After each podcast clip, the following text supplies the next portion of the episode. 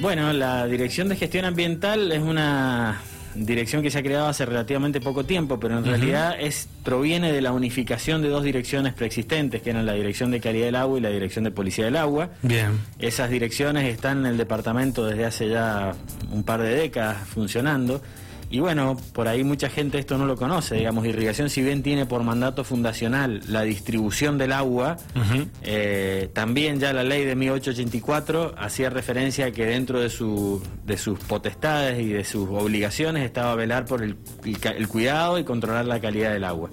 Un poco con esa función en, en una década, en la década del 90, que fue un, un boom a nivel internacional en materia de reglamentación específica para el ambiente, se crea la Dirección de Policía del Agua, y comienza irrigación a tener un accionar mucho más fuerte en, todo el territorio provincial. Entre las principales acciones que lleva adelante, bueno, el control de las industrias. Irrigación controla 1.750 industrias a lo largo de toda la provincia sistemáticamente, qué es lo que controla los efluentes industriales que producen, a dónde van a parar, qué, qué tipo de tratamiento tienen, se toman muestras, bueno, es un trabajo muy importante que se realiza permanentemente. Se realizan monitoreos sobre los principales ríos, arroyos, drenajes, desagües de toda la provincia en cada una de las cuencas. Tiene un grupo también de personas abocados al control de los embalses puntualmente. Hay, acá en San Rafael tenemos un biólogo que es experto en microbiología justamente eh, bueno, y obviamente todo lo que es el control de la actividad petrolera, cualquier actividad en general que pueda de alguna manera afectar la calidad del agua, Irrigación tiene ahí una, un, mandato fundacional que lo, que lo está ejerciendo fuertemente en ese sentido. Bien, me dijiste mil, más de 1.700 empresas. 1.750 exactamente en este momento. Bien, bien. De las cuales acá en San Rafael, por ejemplo, en la zona del Diamante, hay aproximadamente 150 establecimientos que se controlan de distintos rubros desde las clásicas conserveras, bodegas, secaderos, eh, hasta algunos que son un poco más atípicos, como estaciones de servicio, por ejemplo, que también son controladas por irrigación, porque bueno, tienen sus tanques este, bajo tierra y a veces hay que verificar que no haya ninguna migración de esos combustibles al agua subterránea. Esa es una cuestión importante, se controla tanto lo que es a nivel superficial como a nivel subterráneo. Bueno, eso totaliza acá en San Rafael aproximadamente 150 establecimientos que también son controlados. Bien, bien, es un número interesante, sí. es un número bastante grande. Eh, este último tiempo se conoció, bueno, hace algunos días nada más, de algunos peces muertos eh, cerca de lo que es el Tigre, eh, en Río Diamante, obviamente. Y bueno, los primeros indicios era eh, los primeros estudios que ustedes habían realizado y que fue público, obviamente, apareció en todos los medios, no había nada fuera de lo normal. ¿Cómo ha avanzado eso y qué se han encontrado en este último tiempo? Sí, el, fenómeno se produjo el viernes a la tarde, eh, bueno, el, día sábado, el día domingo y el día lunes hemos tenido gente recorriendo la zona, tomando muestras, midiendo parámetros en campo, en el agua, recogiendo especímenes para después hacer una revisión a nivel biológico. Eh, bueno, obviamente uno también empieza a ver en las redes sociales que se empieza a generar todo, a veces una situación de, psicosis, de alarma, de pánico. El, nuestra primer gran objetivo era tratar de, en primer lugar, entender qué había pasado y descartar si, si se podía que no hubiese ningún tipo de afectación con alguna sustancia química. Eh, por ahí se relacionó inmediatamente con Sierra Pintada por una cuestión de cercanía. Bueno, lo primero que uno empieza a ver ya en el terreno es que los especímenes que aparecieron sin vida aparecieron pegaditos a la presa del tigre, no eran muchos en cantidad, eso es una cuestión importante. Cuando hay un fenómeno de contaminación del agua, normalmente la, afectación es masiva. Contaminación que puede ser antrópica, es decir, causada por el hombre, o a veces fenómenos naturales, que ya enseguida te comento, pero ha pasado.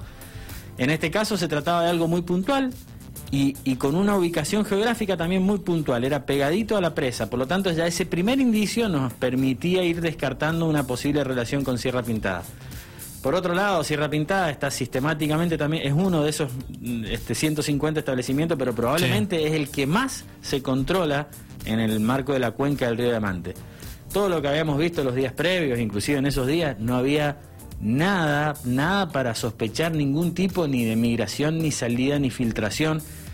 Eh, como ustedes saben, las lluvias en San Rafael en este periodo han sido muy bajas. Los reservorios que tiene Sierra Pintada con algún tipo de líquidos están probablemente en los valores más bajos históricos. Es decir, que cuando está esa situación no hay ninguna posibilidad prácticamente de afectación. Bueno, eso inmediatamente, esos son parámetros que no se pueden evaluar en el campo, el contenido de radio, de uranio en el agua se tomaron muestras, se han llevado a analizar a la Facultad de Ciencias Aplicadas. Creo que hoy vamos a ir teniendo ya los primeros resultados. Bien. Pero hay otros indicadores químicos en el agua que sí se miden rápidamente y todo daba normal. O sea que uno empezaba a atar cabos y decir, bueno, mm, estamos casi convencidos de que no tiene nada que ver con esta situación, por la ubicación geográfica, por los datos del agua, por las condiciones del contexto.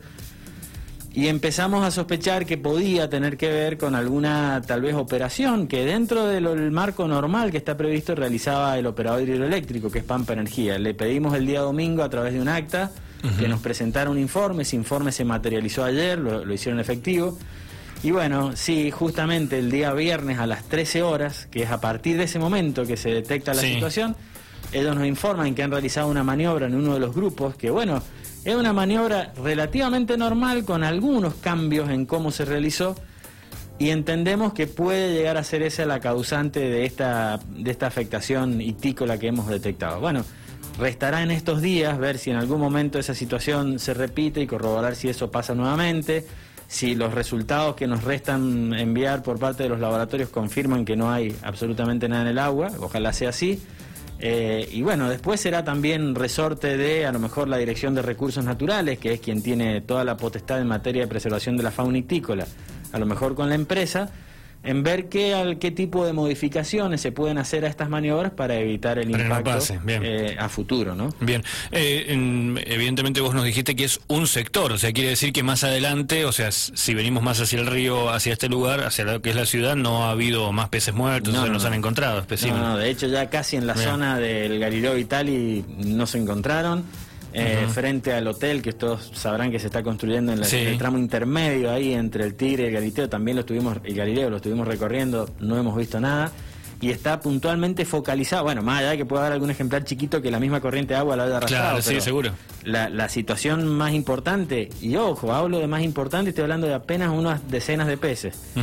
Tenemos que tener presente que ahí hay un coto de pesca, ahí se siembran peces. Sí, nunca van a haber eh, tan poquitos peces. De poblaciones muchísimo más grandes y solo apareció un grupo muy pequeño afectado, ¿no? Bien, bien. Me dijiste algo recién que me ibas a comentar también que tenía que ver con otra posibilidad que podría haber llegado a pasar o que se da generalmente, ¿no? Que es algo más natural.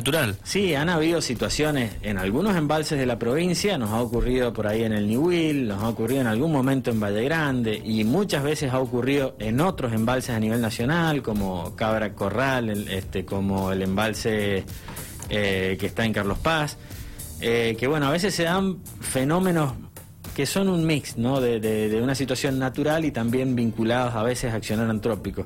Hay algunos organismos que pueden proliferar, normalmente algas, que son pequeños organismos que eh, muy particulares que se desarrollan en el agua y que también pueden causar en algún momento un consumo excesivo de oxígeno, cuando la cantidad que hay de esa población es importante, eh, y eso suele, suele generar a veces una mortandad mucho más masiva de peces. Bueno, eso se ha visto en varios de estos embalses, inclusive acá en Mendoza hemos tenido situaciones, eso se vincula a veces con las condiciones meteorológicas, agua muy caliente, este, alguna sustancia que puede estar presente en el agua, nutrientes o nitratos, por ejemplo, o, fosfatos, que tiene que ver con un, proceso también natural de descomposición que se va dando en el fondo.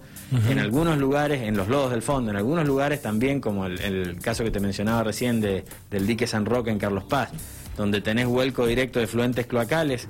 Esos efluentes cloacales al lago terminan siendo alimentos para esas, esos organismos que son las algas, entonces proliferan más de lo normal.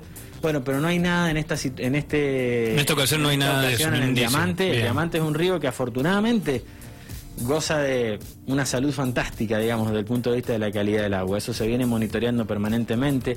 No hay actividades hacia aguas arriba que generen impacto, no hay no tenemos minería, no tenemos extracción de hidrocarburos, no hay y actividades industriales que vuelquen. o sea, es un río que tiene, eh, podríamos decir, en todo el tramo hasta el ingreso al Galileo Vitali, casi muy, muy baja por probabilidad de impactos de, causados por el hombre. Y afortunadamente a partir de ahí ese agua ingresa a los canales marginales y es el agua que nosotros utilizamos y no tiene tampoco ahí posibilidad de afectación. Así que eso es muy bueno. Lo cual no implica que hay que seguir siempre un control sistemático y fuerte, ¿no? Bueno, entonces me dijiste que quizás hoy, mañana ya tenemos datos certeros, pero bueno, los indicios dirían otra cosa, ¿no? Los indicios nos van dando tranquilidad en ese sentido y sí, hemos, nos hemos comprometido institucionalmente que a medida que vayamos teniendo avances sobre los resultados que nos vayan dando los laboratorios, los vamos a ir informando para dejar tranquila a la población, ¿no? Buenísimo, Fabio, muchísimas gracias por acercarte y bueno, por traernos, quizás eh, la palabra más importante es tranquilidad, ¿no? Porque como vos lo decías recién, hay mucha gente que utiliza ese agua para el día a día, eh, hay gente que la utiliza para tomar, la utiliza para, obviamente, para, cualquier actividad que tiene en su, en su vivienda o, diferentes empresas también, ¿no? Absolutamente. Es el agua que tomamos los sanrafalinos. Los sanrafalinos tomamos agua del río Diamante, en la, fundamentalmente se capta en la, en el, digamos, el, gran eh, productor de, agua potable es Aizam, en la calle de los filtros, ese agua es toda del río Diamante. Y la mayoría de las otras cooperativas o, pequeñas potabilizadoras también, directo o indirectamente, están tomando desde el río. Así que obviamente tenemos una eh, un interés mucho más que, genuino en dar garantías de que ese agua que llega, no solo para uso potable, para riego, para uso industrial, tenemos que velar por porque llegue de la mejor calidad y la mejor manera posible. Esa es fundamentalmente la competencia que irrigación tiene en ese sentido.